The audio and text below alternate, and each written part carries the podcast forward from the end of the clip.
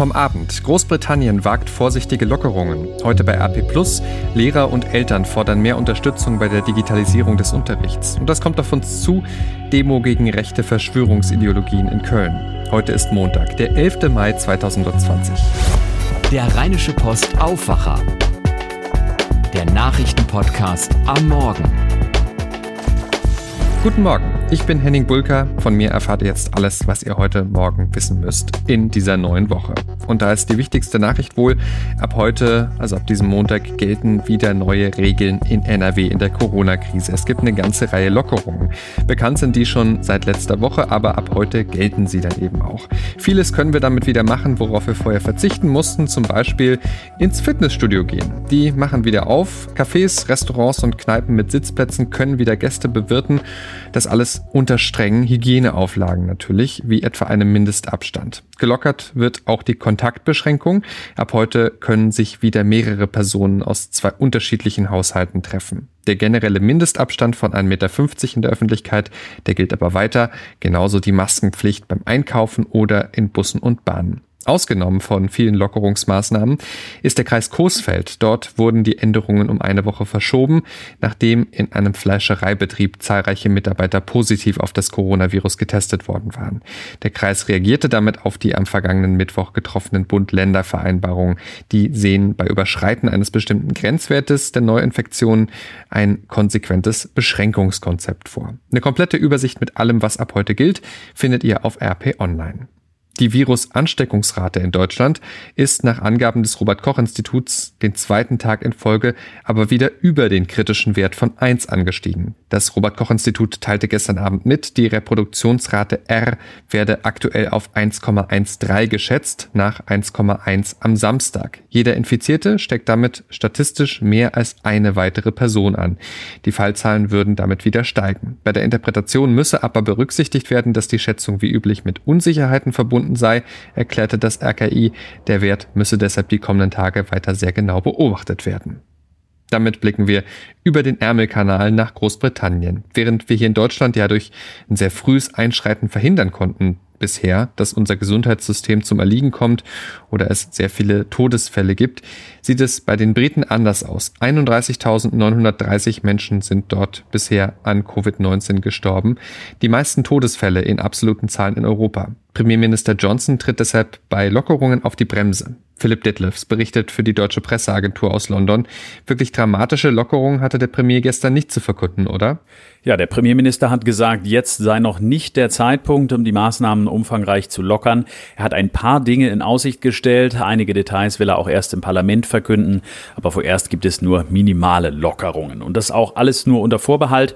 Sollten die Zahlen wieder nach oben gehen, könnte die Regierung schnell auf die Bremse treten, hat Johnson gesagt. Wenn allerdings alles gut läuft, dann könnten ab Juni Geschäfte und Grundschulen wieder geöffnet werden und ab Juli Restaurants, Kinos und sowas. Aber das hängt, wie gesagt, von den Entwicklungen der nächsten Wochen ab. Die Lockerungen gelten nicht für die britischen Landesteile Schottland, Wales und Nordirland. Sie kritisierten Johnsons Ansagen als zu unklar. Aber welche kurzfristigen Änderungen hat Johnson denn für England angekündigt? ja, hat Menschen, die nicht von zu Hause arbeiten können, dazu aufgerufen, wieder zur Arbeit zu gehen. Zum Beispiel solche, die auf Baustellen arbeiten, die sollen das ab sofort wieder dürfen, was ja doch eine sehr kurzfristige Empfehlung ist. Aber ganz wichtig, sie sollen möglichst nicht mit öffentlichen Verkehrsmitteln zur Arbeit kommen, sondern mit dem Auto, noch besser mit dem Fahrrad oder zu Fuß. Außerdem hat Johnson angekündigt, dass die Briten in Kürze wieder ohne Beschränkungen Aktivitäten im Freien nachgehen dürfen. Sport, Picknick im Park oder einfach auf der Wiese liegen, das ist ab Mittwoch wieder erlaubt. Auch Reisen in National Nationalparks sind möglich, alles aber bitte nur mit Mitgliedern des eigenen Haushalts. Boris Johnson ist ja bekannt für seine markigen Ansprachen, die immer ein bisschen nach Motivationsrede klingen. Das kennen wir schon vom Brexit. Wie war das gestern? Ja, das war nicht anders, als es zu erwarten war. Er hat die Briten für ihre Vernunft gelobt, dafür, dass sich die meisten an die Ausgangsbeschränkungen gehalten haben. Er hat das Ganze als nationalen Erfolg verkauft, was ja auch typisch für ihn ist. Großbritannien hat laut absoluten Zahlen die meisten Todesfälle mit Coronavirus in Europa. Johnson aber sagt, es hätte viel schlimmer kommen können. Durch das beherzte Vorgehen, sagt er, hätte man vermieden, dass es eine halbe Million Tote gibt. Man hätte also eine Katastrophe verhindert, eine, wie ich finde, etwas geschönte Einschätzung, für die der Premierminister vermutlich auch noch ordentlich Kritik abbekommen wird. Danke, Philipp Detlefs. Damit zurück zu uns nach Deutschland. Und da blicken wir auf eine sehr spannende Aktion, die jetzt am Wochenende digital stattgefunden hat, bei der Tausende mitgemacht haben in ganz Deutschland. Und zwar bei der Aktion Deutschland spricht. Bei dem Format, da kommen Fremde zusammen, die völlig unterschiedlicher Meinung sind und diskutieren über ein bestimmtes politisches Thema. In diesem Jahr war das die Corona-Krise. Zur Pandemie und den damit verbundenen Maßnahmen, da gibt's ja durchaus sehr kontroverse Meinungen. Gemeinsam mit der Zeit und anderen Medien haben wir unsere Leser eingeladen, mitzudiskutieren und allein in NRW sind dem Aufruf über 1300 Menschen gefolgt. Meine Kollegin Maren Könemann war dabei. Maren, du hast dich vor einigen Wochen schon für die Aktion angemeldet. Erzähl mal, wie können wir uns das vorstellen? Also alles beginnt eigentlich mit einer einzigen Frage. Bei mir war das, hat die Bundesregierung richtig auf die Corona-Krise reagiert? Das beantwortet man dann mit Ja oder Nein und bekommt gleich sieben weitere Fragen zum Thema hinterhergestellt. Beispielsweise, ob man die Corona-Maßnahmen für angemessen hält oder ob man sich ausreichend informiert fühlt. Und dann wird man durch einen Algorithmus mit irgendjemandem in Deutschland gematcht, also zusammengeführt, der dann idealerweise andere Antworten gegeben hat als man selber. Naja, und dann sucht man sich eben, weil weil Corona und kein Treffen möglich, einen Videochat-Anbieter und legt einfach los. Und das haben du und deine Gesprächspartnerin dann auch gemacht. Wie war das denn, jemand völlig Fremden auf einmal auf dem Bildschirm zu sehen und zu wissen, wir diskutieren jetzt mal ordentlich? Ja, das war schon etwas komisch, weil man das halt auch so gar nicht gewohnt ist. Ähm, aber ich muss auch sagen, ich hatte eine wirklich sehr nette Gesprächspartnerin, die mir dann auch sehr ähnlich war, was wir auch an unseren ähnlichen Antworten gemerkt haben. Wir waren nämlich nur in zwei Fragen unterschiedlicher Meinung und meine Gesprächspartnerin war eine 26-jährige Studentin. Ich bin 27 Jahre alt, äh, das heißt, wir gehören zur selben Generation und so hatten wir dann doch eine recht ähnliche Sicht der Dinge. Das wäre wohl mit einem 55-jährigen Herrn vermutlich anders gewesen. Konntet ihr denn dann überhaupt richtig miteinander diskutieren? Ja, das finde ich auf jeden Fall. Äh, wir hatten zwar keinen Streit oder jetzt eine total hitzige Diskussion, was es aber schon gab, das waren halt einfach andere Ansichten.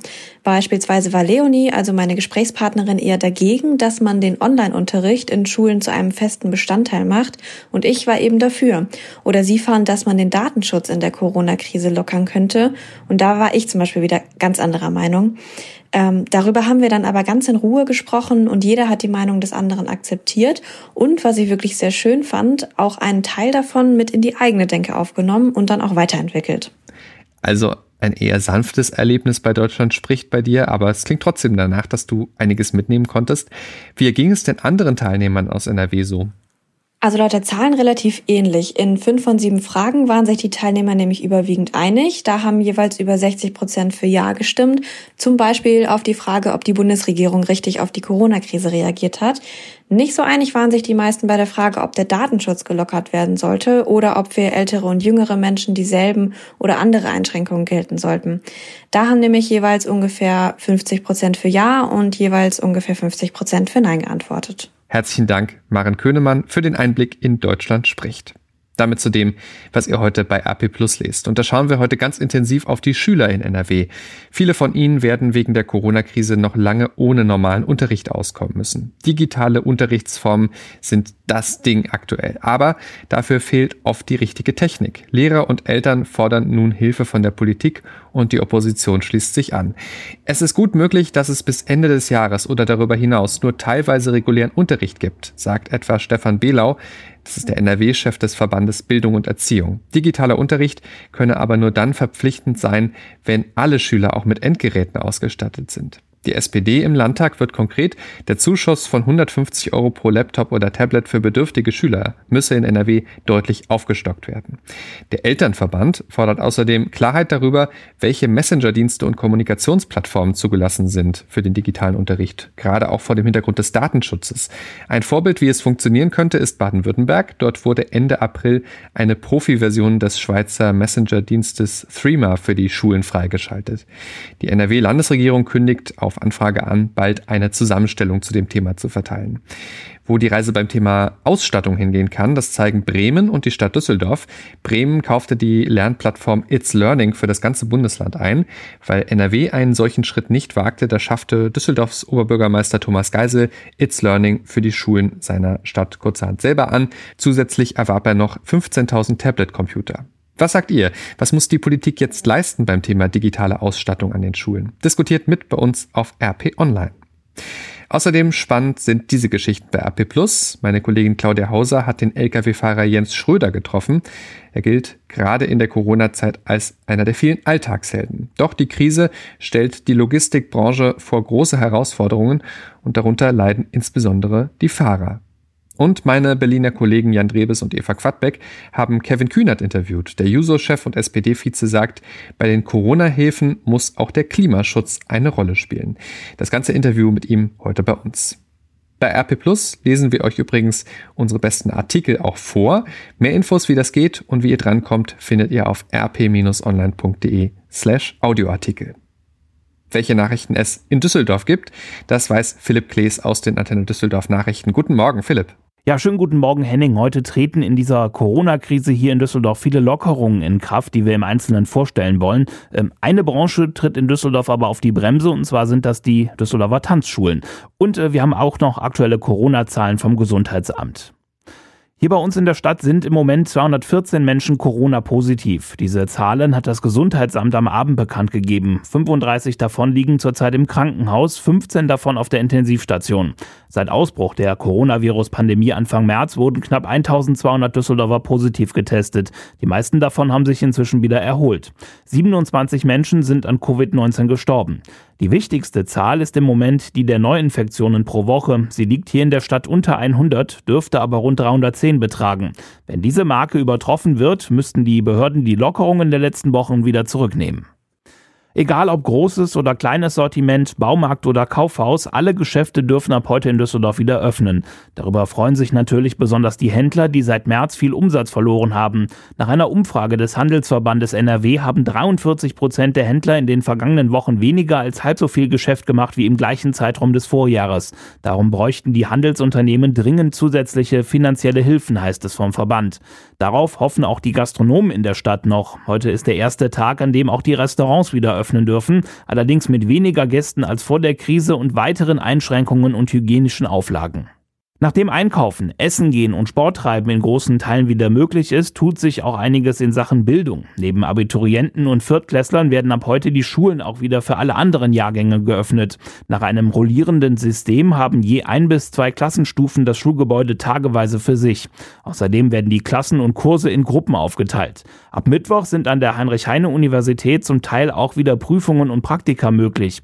Kita-Kinder müssen noch länger warten. Ausnahmeregelungen gibt es zunächst nur für Kinder mit Behinderungen und die Tagespflege von Zweijährigen. Ab Ende Mai dürfen dann die Vorschulkinder wieder zusammen spielen. Alle anderen Kleinkinder werden voraussichtlich nur zweimal bis zu den Ferien in die Kita gehen. Für viele Düsseldorfer bedeuten die neuen Lockerungen der Corona-Schutzmaßnahmen wieder mehr Möglichkeiten in der Freizeit. Ab heute dürfen zum Beispiel auch wieder Fitnessstudios öffnen. Auf den Homepages großer Betreiber wie FitX, McFit oder Kieser werden die Kunden nach der Schließung zurückbegrüßt. Im Netz werden auch Verhaltensregeln erklärt oder Trainingstermine angeboten. Kleinere Studios bereiten sich zum Teil noch auf den Betrieb mit neuen Schutz- und Hygienemaßnahmen vor. Einen klaren Starttermin für die Eröffnung der Freibad-Saison gibt es bisher nicht. Noch arbeitet die Bädergesellschaft Düsseldorf an einem Plan, wie viele Besucher gleichzeitig auf das Gelände dürfen und wie Abstandsregeln kontrolliert werden sollen. Nach der neuen Verordnung des Landes dürften zum Beispiel die Freibäder in Stockholm, Flingern und Lörrick ab dem 20. Mai wieder öffnen. Rein rechtlich dürfen heute auch wieder Tanzschulen öffnen. Weil die Auflagen des Landes aber erst Ende der vergangenen Woche bekannt wurden, haben sich die meisten Tanzschulen in Düsseldorf gemeinsam dafür entschieden, nicht zu übereilen. Sie werden deshalb erst heute in einer Woche wieder Tanzschüler empfangen. Die Zeit werde man nutzen, so Thorsten Thiele von der Absolut Tanzbar Tanzschule Fern dass wir als Düsseldorfer Tanzschulen einfach unseren Kunden und äh, natürlich auch unseren Mitarbeitern zeigen wollen, dass wir in dieser Woche nochmal alle unsere Hygienekonzepte und unsere Tanzschulen so vorbereiten werden, dass es dann ab der nächsten Woche wieder losgehen kann. Absolut im Sinne der Gesundheit unserer Mitglieder und natürlich auch unserer Mitarbeiter. Bei aller Vorfreude wolle man so dafür sorgen, dass die behördlichen Auflagen auch sorgfältig umgesetzt werden, so Marc Held von der Tanzschule Dresden. Als Düsseldorfer Traditionsunternehmen freuen wir uns sehr, dass wir bald die Pforten wieder öffnen können. Aber trotz alledem sollte die Vorsicht walten und wir nicht überhastet Sachen starten, die wir nachher nicht gut kontrollieren können. Klar sei aber auch, alle Tanzlehrer und Tanzlehrerinnen freuen sich auf die Wiedereröffnung, so Roman Frieling. Erstmal muss man sagen, ich bin glücklich, dass es wieder losgeht. Mein Tänzerherz springt vor Freude und wir können endlich wieder das machen, was wir am besten können, nämlich mit den Menschen das Tanzbein schwingen.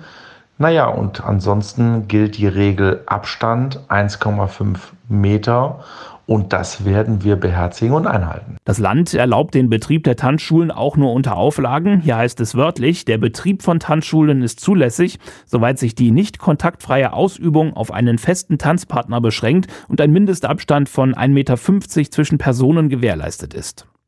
Die Antenne Düsseldorf Nachrichten nicht nur im Radio, sondern jederzeit auch online auf unserer Homepage antennedüsseldorf.de. Dankeschön, Philipp Plees. Schauen wir damit jetzt auf das, was heute noch wichtig wird. Es gibt heute mehrere Demos in NRW. In Köln und Düsseldorf demonstrieren unter anderem Touristenführer dafür, dass sie wieder arbeiten dürfen in der Corona-Krise. Und ebenfalls in Köln gibt es heute Abend eine Demo von Köln gegen Rechts, gegen rechte Verschwörungsideologien. In mehreren Städten in Nordrhein-Westfalen und ganz Deutschland waren am Wochenende Hunderte bis Tausende Menschen auf die Straße gegangen, um gegen die Corona-Einschränkungen zu protestieren. Vielerorts wurde dabei gegen die Hygienevorschriften verstoßen. Dabei stützen sich nicht wenige Demonstranten auf Verschwörungsideologien, etwa dass eine Diktatur in Deutschland drohe und es sich bei der Corona-Krise um eine riesige Verschwörung handele. Bei einer untersagten Veranstaltung am Samstag in Dortmund griff ein mutmaßlicher Rechtsextremer zwei Journalisten des Westdeutschen Rundfunks an und verletzte einen der beiden. In vielen europäischen Ländern werden ab heute die Corona-Maßnahmen wieder gelockert. Beispiel Frankreich. Ab heute können die Menschen dort wieder ohne Passierschein vor die Tür. Die Beschränkungen für Sport oder Spaziergänge fallen weg. Auch die Geschäfte sollen wieder öffnen. Restaurants und Bars bleiben aber zu. Frankreich wurde extrem hart vom Covid-19-Ausbruch getroffen und hatte deshalb auch besonders strenge Maßnahmen ergriffen. Auch der Fußball ist heute Thema. Das Präsidium des Deutschen Fußballbunds berät heute Nachmittag unter anderem zur Fortsetzung des DFB-Pokals, der dritten Liga und der Frauen-Bundesliga. Auch nicht Corona-Ereignisse gibt es heute aber. In Düsseldorf beginnt am Landgericht der Prozess gegen ein 16-jähriges Mädchen. Der Vorwurf versuchter Totschlag. Laut Anklage hatte die Schülerin im September 2018 im Außenbereich einer Wohngruppe der Graf-Recke-Stiftung einem 13-jährigen Jungen zwei Bastelschälen in die Brust gerammt. Der Prozess ist nicht öffentlich. Und dann erhalten wir heute um 10 Uhr noch einen immer wieder ja, ganz spannenden Einblick in den Seelenzustand unserer Gesellschaft. Die Gesellschaft für deutsche Sprache gibt dann nämlich die Rangliste der beliebtesten Vornamen bekannt. Ja, und dann habe ich noch diese Sprachnachricht hier bekommen für euch. Nachricht von Tobi. Hey, ihr Lieben. Der Sportler an sich lebt gefährlich, kann sich im Spiel natürlich verletzen, im Wettkampf äh, oder auch im Training kann es natürlich zwischen Konkurrenten schon mal zur Sache gehen. Luka Jovic hat es allerdings jetzt geschafft, sich quasi im Homeoffice den Knöchel zu brechen. Äh, nicht gut, wünscht man keinem. Vielleicht ist es aber auch Karma. Äh, der Gute ist nämlich von Frankfurt zu Real Madrid gewechselt, hat dann erstmal seine Frau samt Kind für ein Model verlassen und äh, ist neulich dann zu diesem Model geflogen, um deren Geburtstag zu feiern, obwohl eigentlich das komplette Team unter Quarantäne stand. Naja, Luka Jovic, 22, kann man machen. Muss man nicht. Ich musste das mal verarbeiten. Schauen wir jetzt noch aufs Wetter in NRW. Und da beginnt die neue Woche regnerisch, dazu viele Wolken. Zum Nachmittag lockert es heute aber etwas auf. Die Temperaturen liegen maximal zwischen 10 und 14 Grad. Dazu mäßiger Wind, immer wieder auch stärkere Böen dazu. In der kommenden Nacht kann es dann auch nochmal Bodenfrost geben. Morgen dann weiter viele Wolken, aber trockener bei ähnlichen Temperaturen wie heute. Und so sieht dann auch der Mittwoch aus. Das war der Rheinische Postaufwacher vom 11. Mai 2020. Ich bin Henning Bulka. Morgen früh gibt es dann die nächste Ausgabe des Aufwacher und heute Nachmittag natürlich auch wieder eine neue Ausgabe von Coronavirus in NRW, unserem Spin-off-Podcast zur Corona-Krise. Hören könnt ihr das, wenn ihr auch den Aufwacher abonniert habt in eurer Podcast-App. Bis dahin, habt einen guten Tag und bleibt gesund. Ciao, ciao. Mehr bei uns im Netz www.rp-online.de